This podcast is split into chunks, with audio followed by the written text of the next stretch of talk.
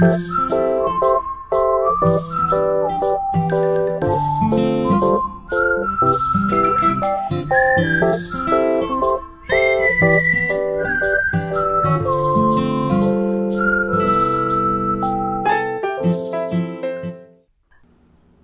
大家好，我是李黎。我是优质海女，哈哈哈哈。我是赛赛赛赛，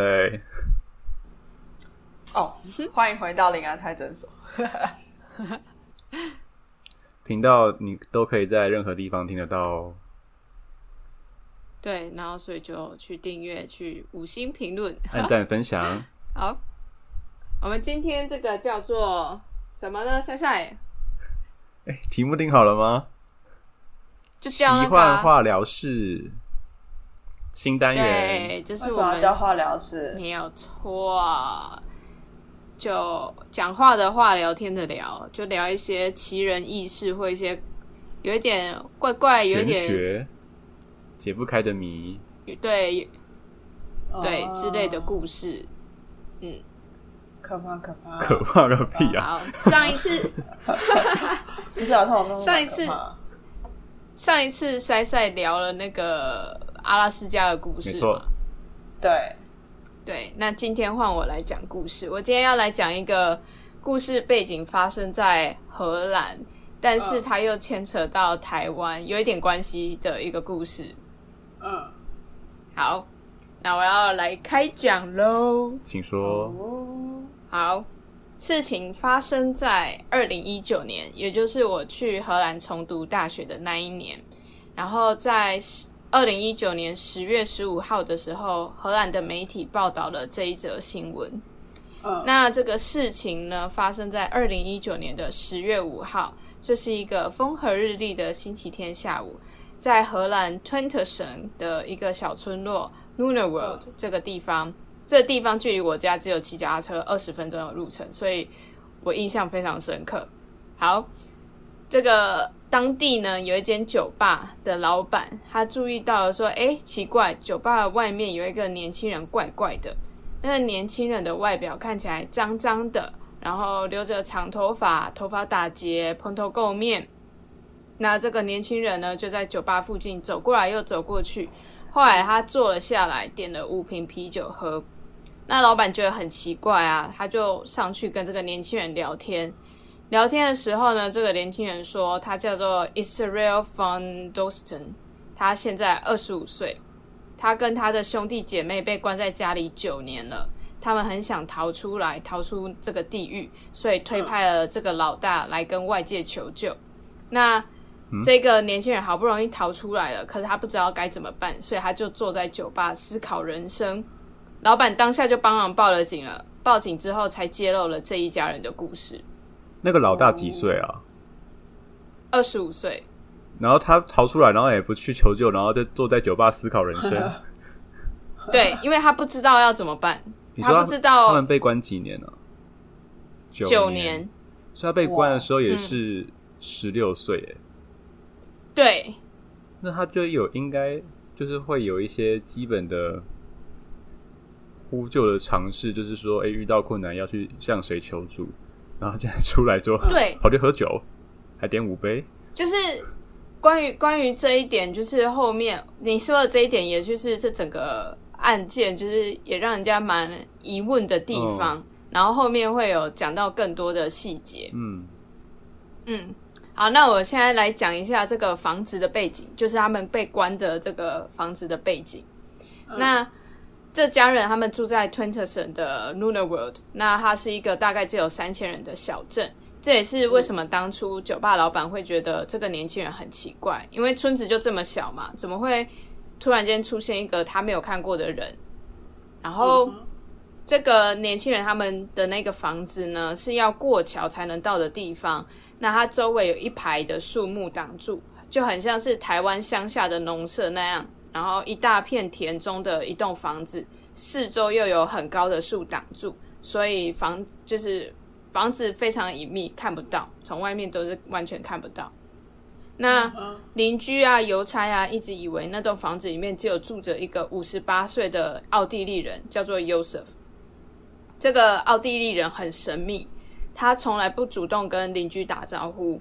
然后他不但在房子附近装满了监视器，还常常会用望远镜，就是从在屋子里面，然后用望远镜监视院子。一有人靠近，就会被他赶走。哦，嗯，不过呢，这栋房子其实也不是这个奥地利人的，他是租房子在那里。所以房东后来售房的时候表示说，他们把房子租给那个奥地利很久人啊，租给那奥地利人很久。但是他们从来不知道房子里面还有住其他人。嗯，听到这里，你会想说：“哎，是不是奥地利人就是把那一家人关在那里？就是他们是被囚禁在那里？”对。好，那现在来讲这家人的故事。好，日期回到十月五号，也就是酒吧老板报警之后呢，警察就去调查这栋房子。那警方他们在客厅的橱柜后面发现了通往地下室的楼梯，在地下室里面，他们在床上找到了一个六十七岁的爸爸跟另外五个孩子。那那个六十七岁的爸爸呢，被发现的时候已经无法起身了。他们是说，爸爸在二零一六年就是脑中风之后，身体状况就一直很不好。嗯，所以说呢。其实这个房子里面名义上的房客是那个奥地利人，然后大家也都以为房子里面只住着这个奥地利人，但其实这个奥地利人根本也没有住在这里。实际上，这个家里面住着的是一个六十七岁的爸爸跟六个小孩，那小孩分别是十六到二十五岁的年轻男女，逃出来的那个是二十五岁的大儿子。嗯，可是这个奥地利人跟这这一家人有任何的关系吗？就是说，哦，什么关系？这个后面会讲到。哦，好，好，就是这是一个非常错综复杂，然后牵扯到很多东西的案件。嗯，好，接下来根据警方调查呢，这家人他们在九年前搬到这里，这六个孩子他们去找，就是没有任何的身份证件，荷兰官方也没有任何他们的资料。那他们自从搬到这里之后就没有离开过家，他们没有上过学，然后有的孩子甚至无法正常与人交谈，他们只能用自创的语言沟通，然后他们也没有看过牙医，他们卫生整洁跟牙齿的状况都很不好，所以这家人就是靠着自己种菜、养山羊跟养鹅自给自足。那卧病在床的爸爸他说自己是在这里等待世界末日。然后这些孩子则是认为他们是地球上仅存的人类，但他还可以养动物哦。他就是一个大院子啊，他就是他整个院子都是用树这样围起来。他们有一个呃，如果去找照片的话，你可以去看到他的空拍图，它是就是一个很大的院子，所以他们人他就是乡下，嗯，人也逃不出去那个院子，从那个院子逃不出去。其实看起来是逃得出去的。那他们都可以养动物了，那我怎么没有想说，哎，既然可以养动物，就表示说他可以到院子里面去，不是吗？那怎么没有想过要逃出去？所以就是很困惑啊。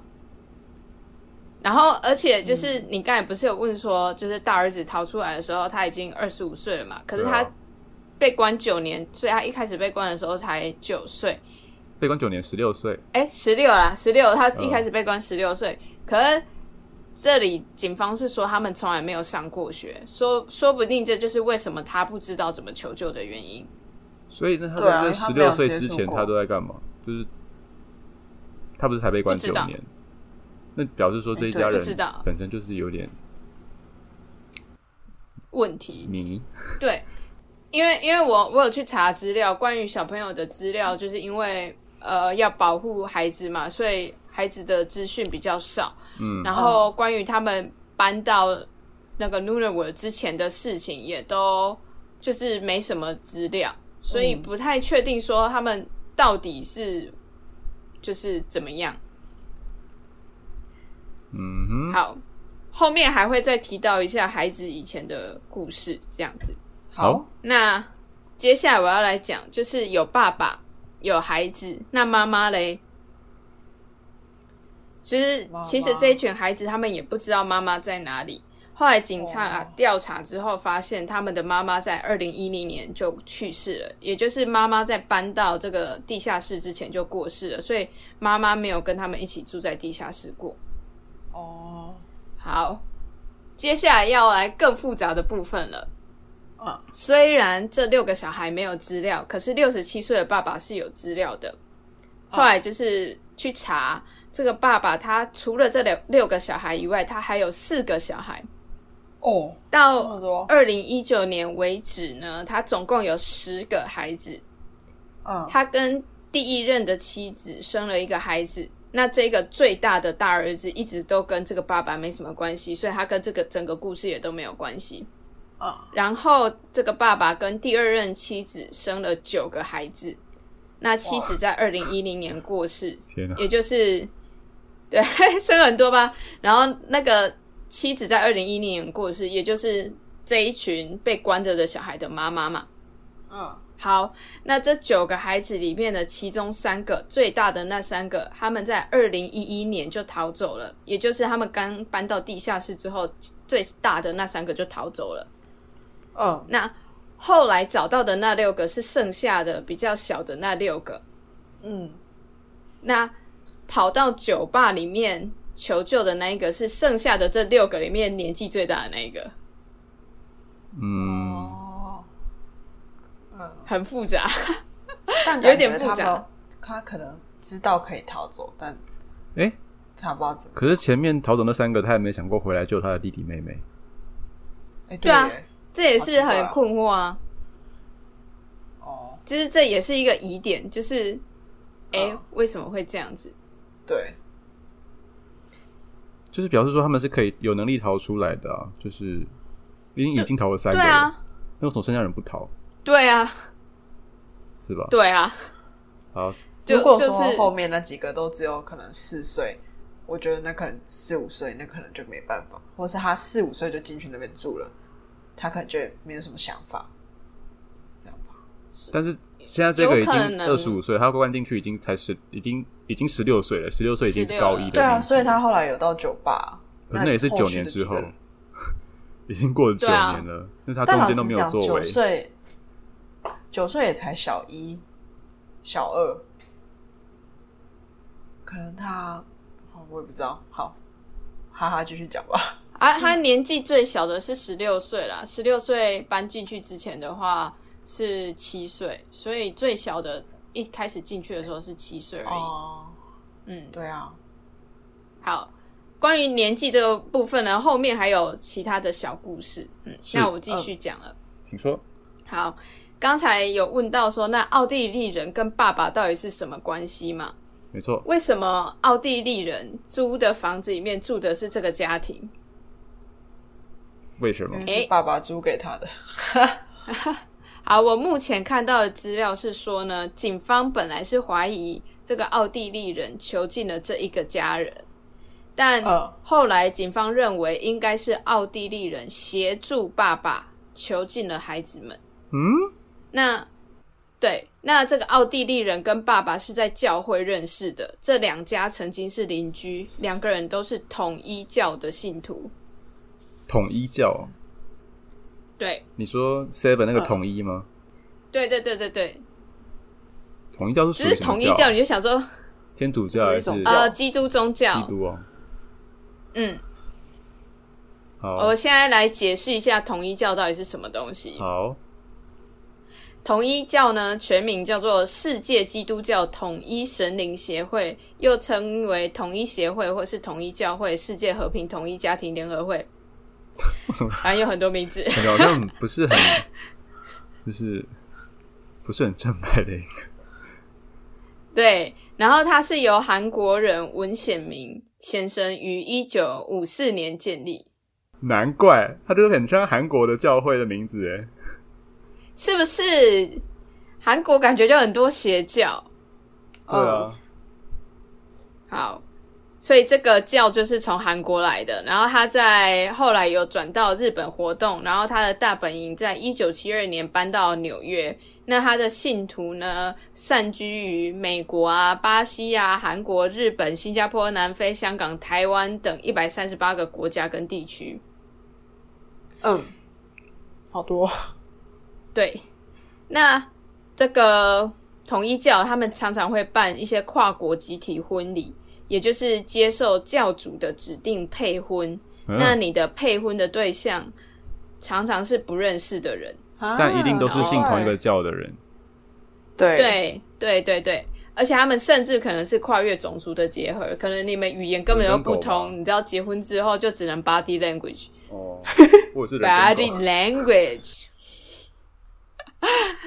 跨越种族。那对啊，根据他们的教义呢，结婚唯一的目的就是要生养没有原罪的子女，来达成扩张神世界的使命。神是神明的神，神世界的使命。所以呢，对统一教教徒来说呢，爱情不是结婚的前提，繁殖才是结婚的前提。难怪那个爸爸要生十个，对啊，哦就狂生猛生哎、但这也不是他生，是他老婆生，他老婆生了九个，第二任。哇塞！对对对，很厉害。所以表示说他这两个老婆都是一样，也跟他信统一教的人吗。感觉第一个有可能，会不会？我觉得第一个可能不是但，第二个一定是吧？他都生九个，有可能，对对对但是没有明确的资料说，就是他第二个老婆是同一教的。哦哦，嗯，毕竟人都过世了、啊，对啊，好吧，不可考。对啊。那国际社会大多认为，就是统一教是一个邪教组织，这个宗教呢、涉嫌性乱交，然后还有对教徒进行精神控制，还会要求教徒捐钱。另外，他们还有谎报所得税等其他问题。哇，那今天的主要故事是发生在荷兰，不过统一教是在韩国创立的。但嗯统一教呢，跟我们的距离其实也没有那么远。只要你在 Google 搜寻统一教，你就可以找到他们在台湾的一些教会的资讯。哦，嗯，其实还还蛮多的。嗯，然后还有一个我看了很惊讶的点，就是二零一二年文显明，也就是那个创办人，他生病过世之后呢，他的遗孀韩鹤子继承他的衣钵，被信徒称为真母，真正的母亲真母。那这个韩鹤子呢，在民国八十二年十二月二十三号，我们的李前总统登辉先生曾经接见韩鹤子。韩鹤子当时为世界和平妇女联盟国际总裁，总统对韩女士领导这个国际性组织推动世界和平极表肯定与称许。这段内容是从国我们中华民国的总统府的官方网站上面的新闻找到的。Oh my god！我现在找到统一教有在台中有那个诶有分会诶，哦它很多啊，台北也有高雄、台中都有啊。本部大楼。对啊，都有。然后我最惊讶的是，你知道我们的李前总统登辉先生竟然有跟这个跟这个邪教有关联呢，嗯，就不能说他一定是认同还是什么的，可是他竟然有跟这样子的人物就是见面过，然后这个资讯是你去总统府的网页上找是找得到的。而且你刚刚念那一段我看到的时，候感觉好像是一个正面的肯定。对，我就是直接就是从那个总统府的网页的内容这样 copy 下来，我看到的时候整个很惊讶，嗯，怎么会？怎么会？觉得有点邪门儿。对啊，所以这件整个故事虽然发生在荷兰，可是跟台湾也是有一点关系。嗯，嗯，哎、李黎那个周末可以上去那个教会看一下。哎、不行啊，现在现在禁止群聚，好不好？现在不行啦，不能群聚，哦不然就会跟韩国一样了，跟那个新天地一样。但我我在德国的时候，我这边可以插分享一下教会这种东西吗？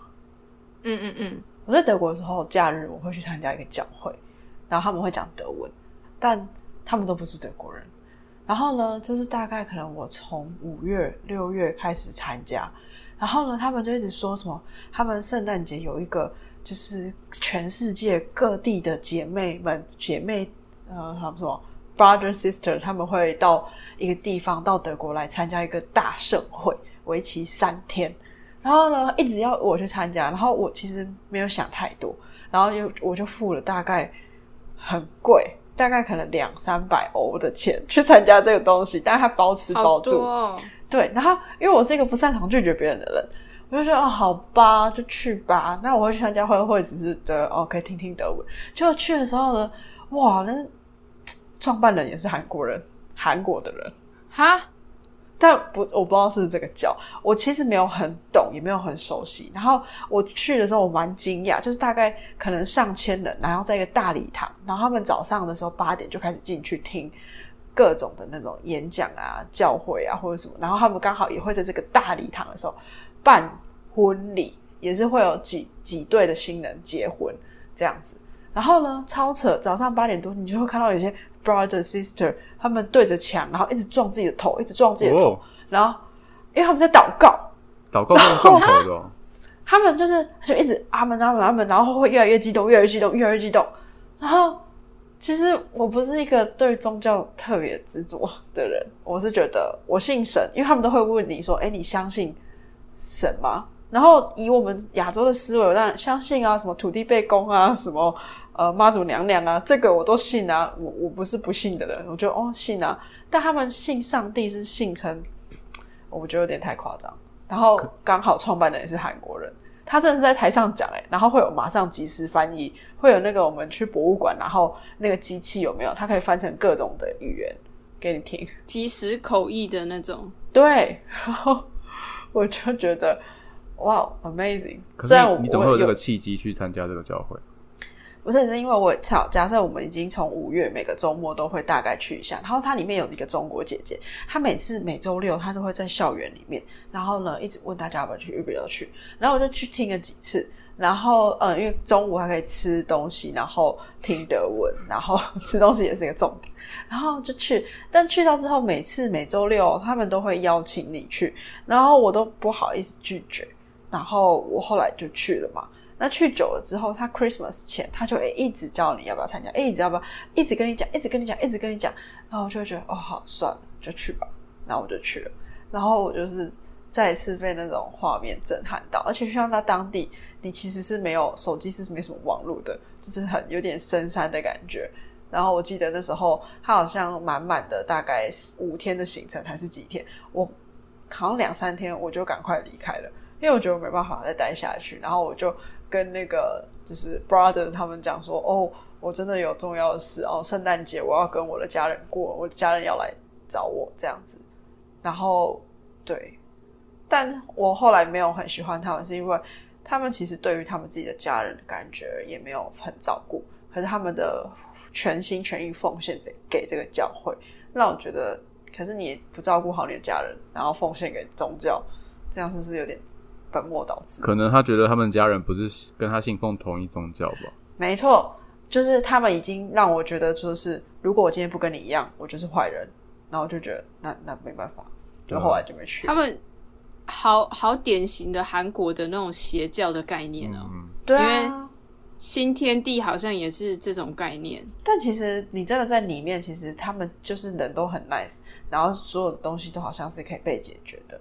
然后你在里面可以得到安慰，但其实，但你有时候想想，啊，你们这些人窝在一起，只是得到彼此的安慰。可是老实讲，你们其他事情可能没有处理好啊，所以就取暖啊，同温层，对，对对对，我后来就觉得就算，而且真的会有很多小朋友，就是他们真的是有些真的是带那种小婴儿去，然后受洗啊，干嘛的。我觉得你幸好哦就是已经那时候离开，不然你现在不是嫁这个老公。没有，我那时候就赶快离开去找我老公。而且有一次，浩浩也是去去斯图加特的大学，就是我们校园找我们嘛。然后，然后有一次就遇到那个中国姐姐，我就说：“拜托你挡一下，你挡住我，我不想我不想要被她看到我，因为她一定会叫我去教会。而且他们的教会里头，他们好像也是不支持，就是有交男女朋友这种事情的。啊，我就觉得，爱情啊，爱情不是结婚的前提啊，大姐。繁衍才是吗？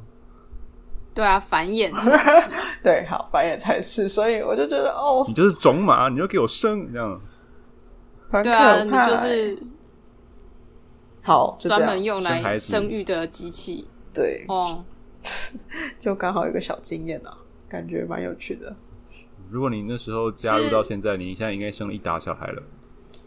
但我其实没办法，他们都会说你其实可以领悟得到，哦什，么吓到想说你可以用领养的，没有啦，领悟 领悟到上帝对你的爱，但我是我也不会祷告啊，呃我只领悟到老公对我的爱。对，我觉得你应该这个比较有感触。对，就这个还比较，哎、这是这是真的有一个人在那里啊，你懂我意思吗？对啊，好吧，哎，是在这里做一个小小的澄清 disclaimer，就是我们对于信仰宗教这件事情没有太大的意见，可是像这种的太走火入魔的，我们就会觉得不太好。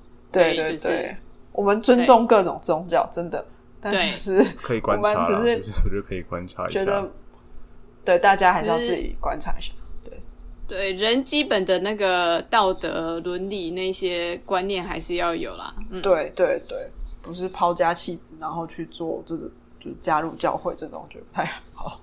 嗯，嗨，大家好！你可以在你喜欢的平台收听林安泰诊所，像是 Spotify、KKBox、Google、Apple Podcasts、First Story 以及 Sound On。干话一百，只收你挂号两百，收听林安泰，一起 Happy Time。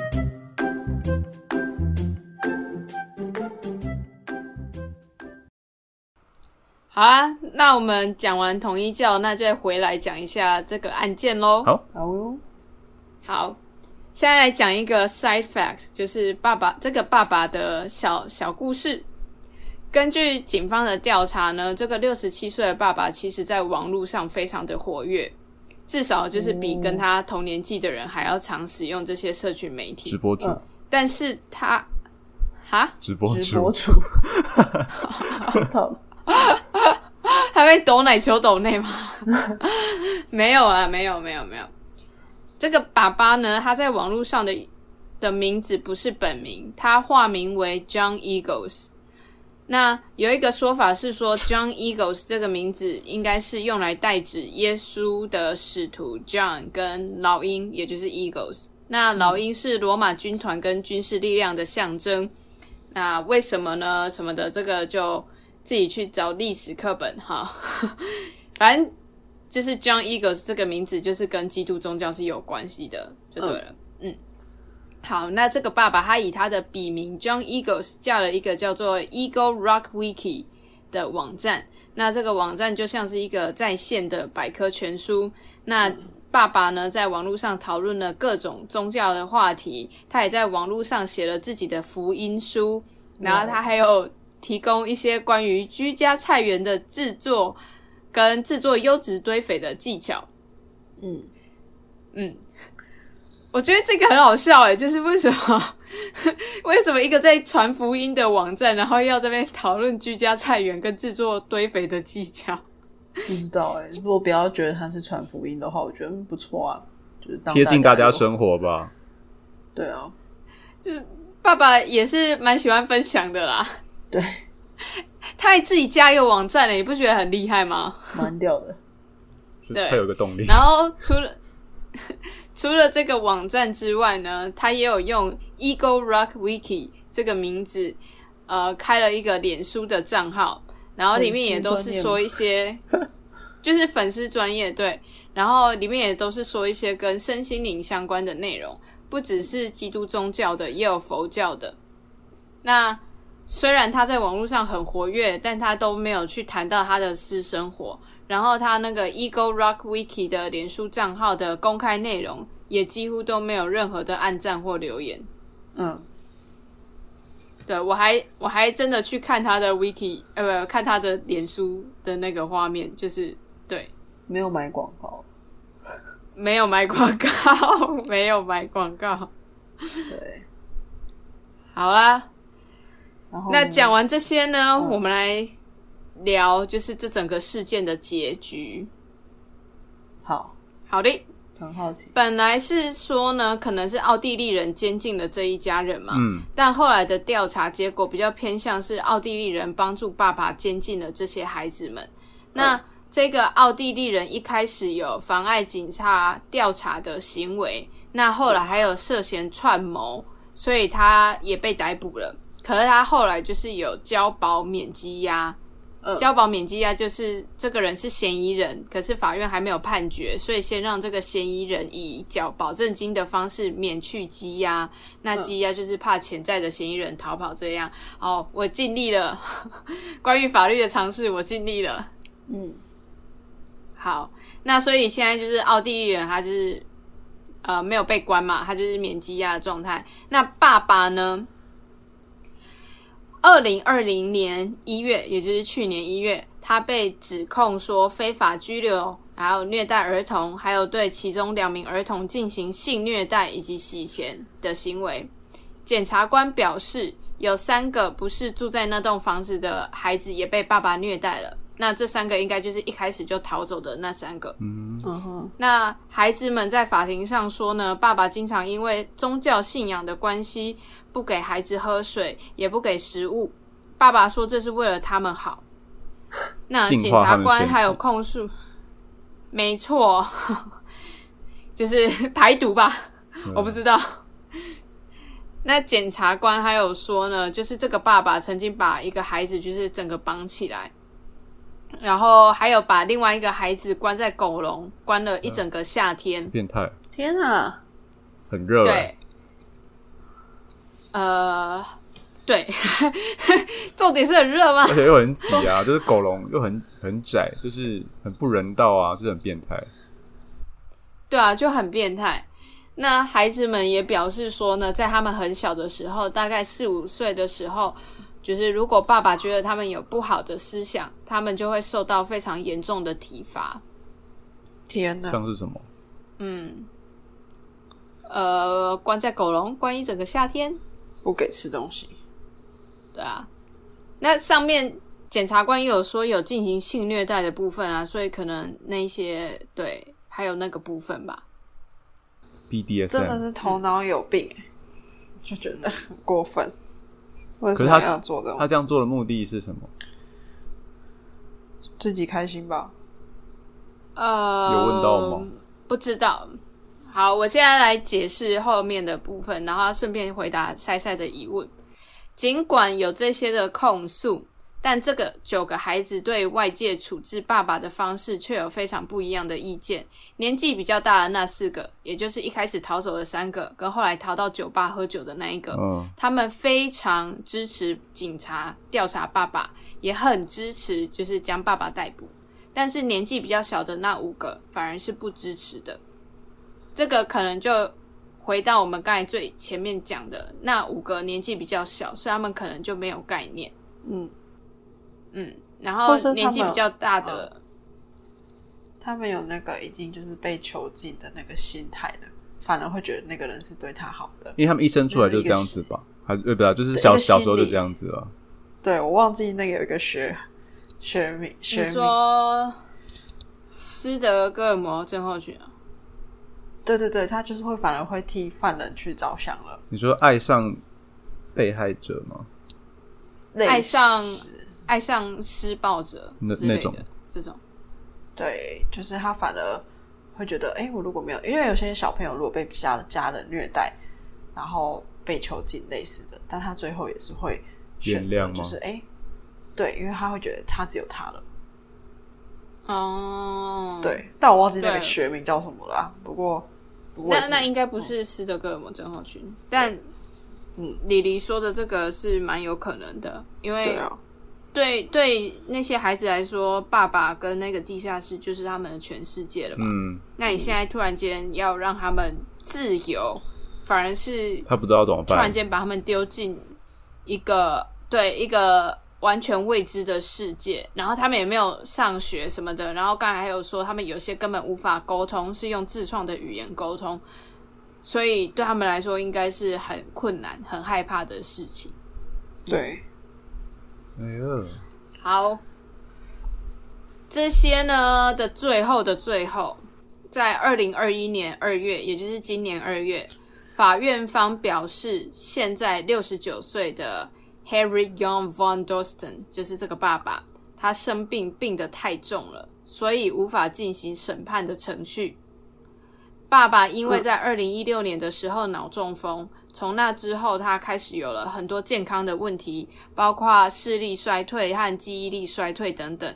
因此呢，就是爸爸无法进行流畅的沟通。那继续审理这个案件将会侵犯他的公平审判权，所以最后检调单位撤销了对他的控诉。那后来这些小孩怎么办？这些孩子他们现在都被安置在安全的地方，他们是有受到保护令保护的，所以爸爸也不能靠近他们。然后那一个逃到酒吧的大儿子，在 IG 还有脸书上非常的活跃。哦，然后网红的意思年纪比较小的那五，哈，网红的意思吗？化身为 KOL，有一点，有一点，有一点，我有去看他的那个脸书跟 IG。那还有叶配吗？嗯，我是没有看到叶佩的内容啊，但是他是就是很常在分享他的生活，然后他他的那个 I G 不是可以放一个个人的那个 description 的地方有放一个网址，嗯，然后那个是连到他个人的网页，然后就有一些好像荷兰有媒体就是把他们的故事拍成一个纪录片嘛，哦，然后就就那个 link 是会到那个纪录片，可是因为它是荷兰文的，我真的是看不懂，所以我就没有看。哦，蛮酷的。感觉他就是变得比较开朗吗？就乐，就是可能在一个阴暗的地方待久了，这样子的表现，我觉得还是算蛮正面的。对啊，蛮正面的。嗯然后年纪比较小的那五个也有在接受心理智商辅导。一定要的啊、嗯但我觉得要很久，但可能要很久。呃，的确，嗯，不过就是像刚才说的，因为要保护这些孩子们的关系，所以孩子的资讯比较少。不过，呃，可以确定的就是社福机构有好好的安置他们，然后他们现在都在安全的地方。嗯，太好了。好啦，这就是整个故事啊。诶，刚刚李黎讲到那个说什么，就是太小的小孩觉得逮捕爸爸，然后爸爸是他们世界的唯一的那个，我想到一部电影，诶，不知道你们有没有看过？好像去年的吧，长泽雅美演的叫《Mother》，你有听过吗？有有听过，但我没拿有看。就是以这部电影拿下了日本奥斯卡的女主角，但她在里面是一个颓废不不负责任的妈妈，没错，记得没错，对吧？好但是对，但那个他的小孩都是对他就离不开他啦，就是妈妈怎么样对对待他都言听计从，就算虐待他也是，就是让我想到这部电影，大家可以看，可以去看一下，我觉得蛮精彩的。虽然长德雅美里面很像潇洒不，很推翻 重她以前的角色，哎，就是他很病态的那种潇洒不啊，就是让人家觉得头皮发麻的那种，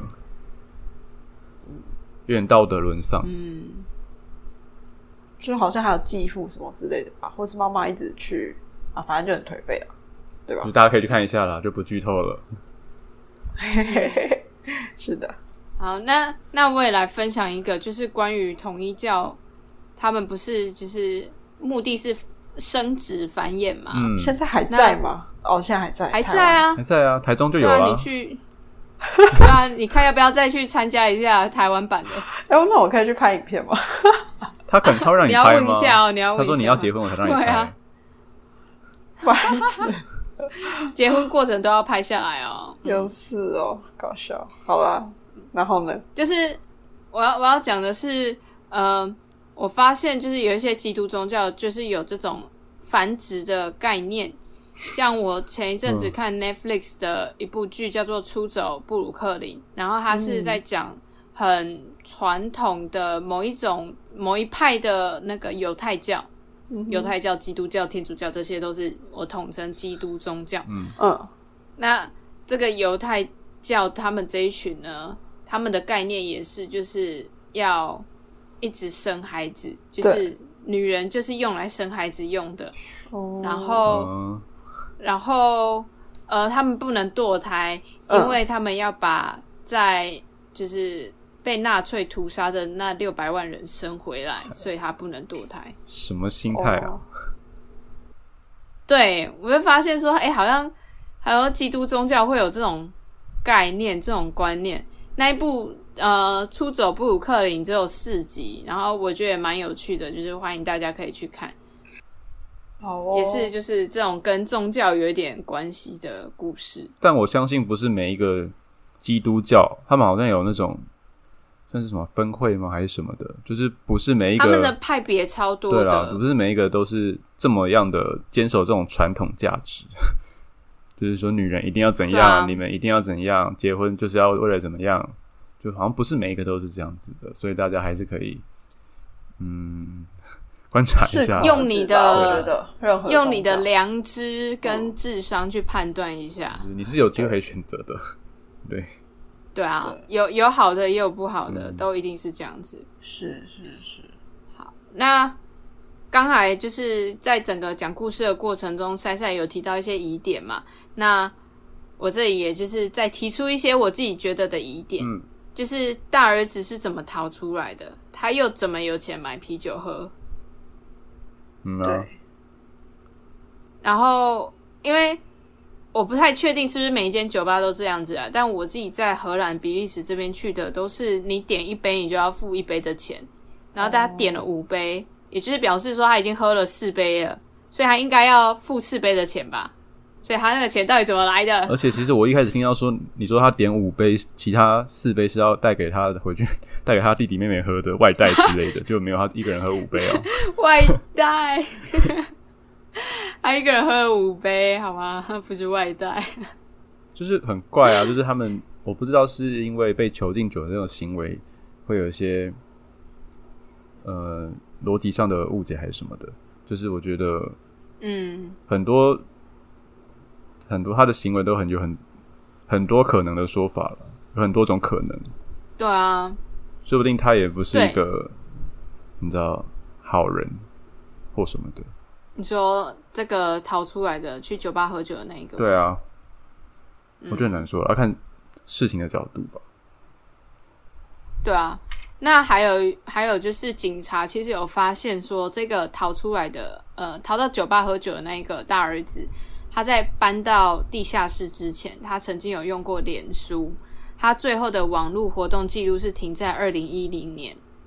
那这个我就会想说，诶，其实他好像是真的没有那么的无知吧？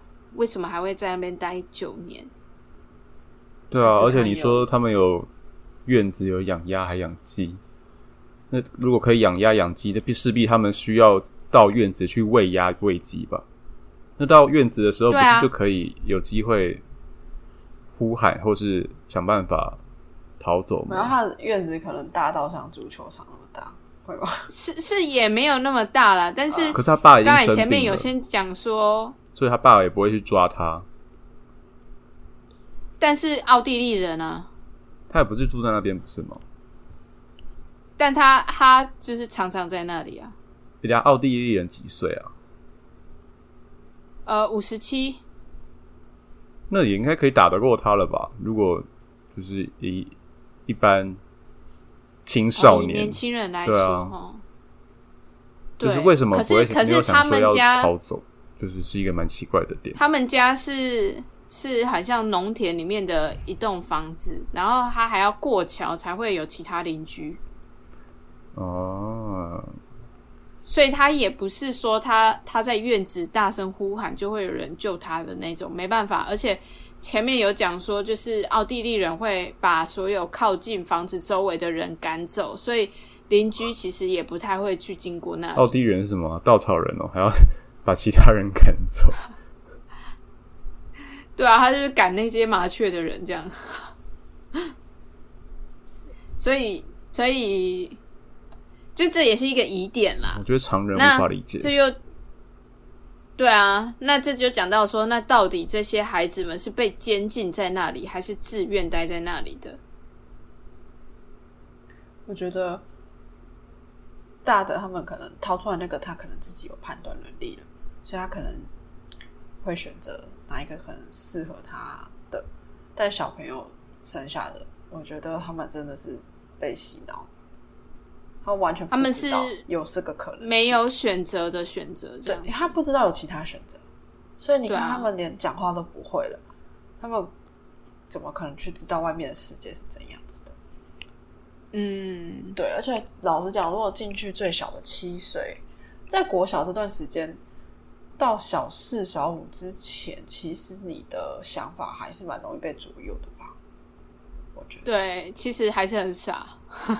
没有到真的说，哎、我因为现在你可能会觉得小五哦拿手机，所以他知道很多事情，但如果那个年代，可能他也还不知道这些东西啊，所以嗯，还在妈妈咋抠？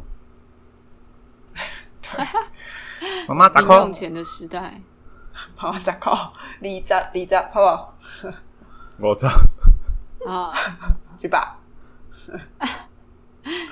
那我还有一个疑点，我还有一个困困惑的点，嗯，就是这些孩子他们搬到地下室的时候，最小的也已经有七岁了嘛，六七岁了，嗯然后最大的也十六岁了。那他们在搬到地下室之前，为什么也会没有任何资料？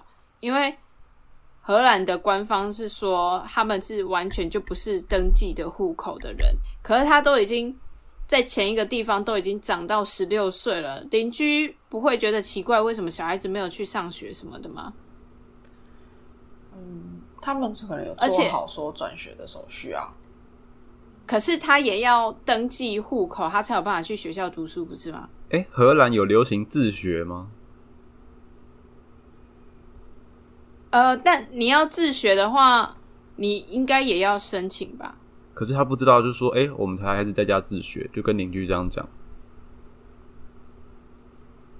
那，但是喂，我在思考我。在思考，我在思考，我在思考，就是因为荷兰住在哪里是要注册地址的，然后你要注册说这个家里面有住几个人什么的，所以你一旦要注册家里有住几个人的话，那这些孩子的资料就会给官方啦。哦那他们以前是住，可能住在很乡下的地方吗，有这个可能吗？嗯，不晓得，因为不知道他们之前住哪里。我觉得一定是有，我就是一定是有方法可以骗的，就是钻漏洞我。就是觉得很困惑。我我真的觉得有，因为绝对是有方法可以骗的、就是如果你看你搬到那种很乡下的地方，然后附近邻居都很淳朴，那随便都可以骗哦、而且你说真的有登记户籍，嗯台湾也有，我相信台湾还是现在应该也是有些人都是非法的居民，就是没有登记户口的，嗯，没有上学的应该也有。就是我觉得要骗这个啊。如果他平时也不跟人家，他已经信什么一个教了，然后平时就怪里怪气的，那邻居可能也不会想那么多。我觉得，好吧，这样说也是。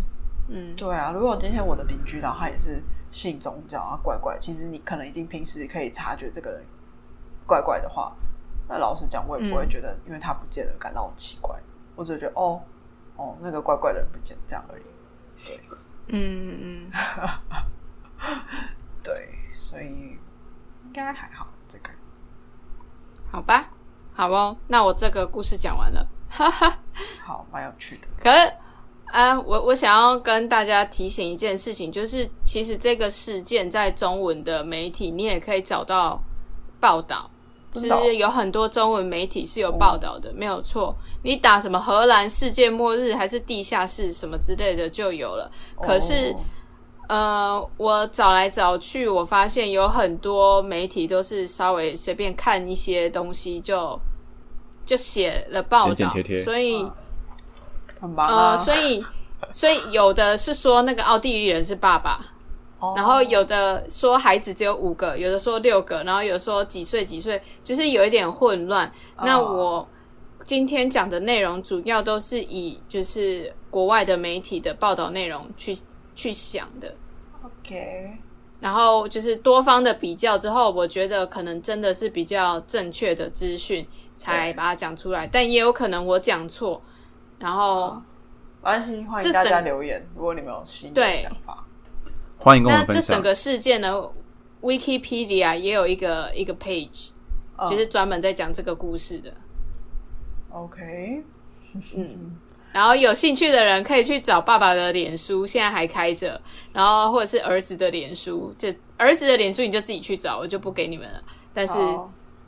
嗯，好啊，好，可以，对，不然我们来 interview 他 儿子，哎，私讯他好不好？好，等我们有名的时候再来。说，哎，我们是台湾有名的有名的呃 KOL，然后我们对于你的故事很有兴趣，想要采访你，不知道方不方便？你可以问他说你什么时候读 MBA？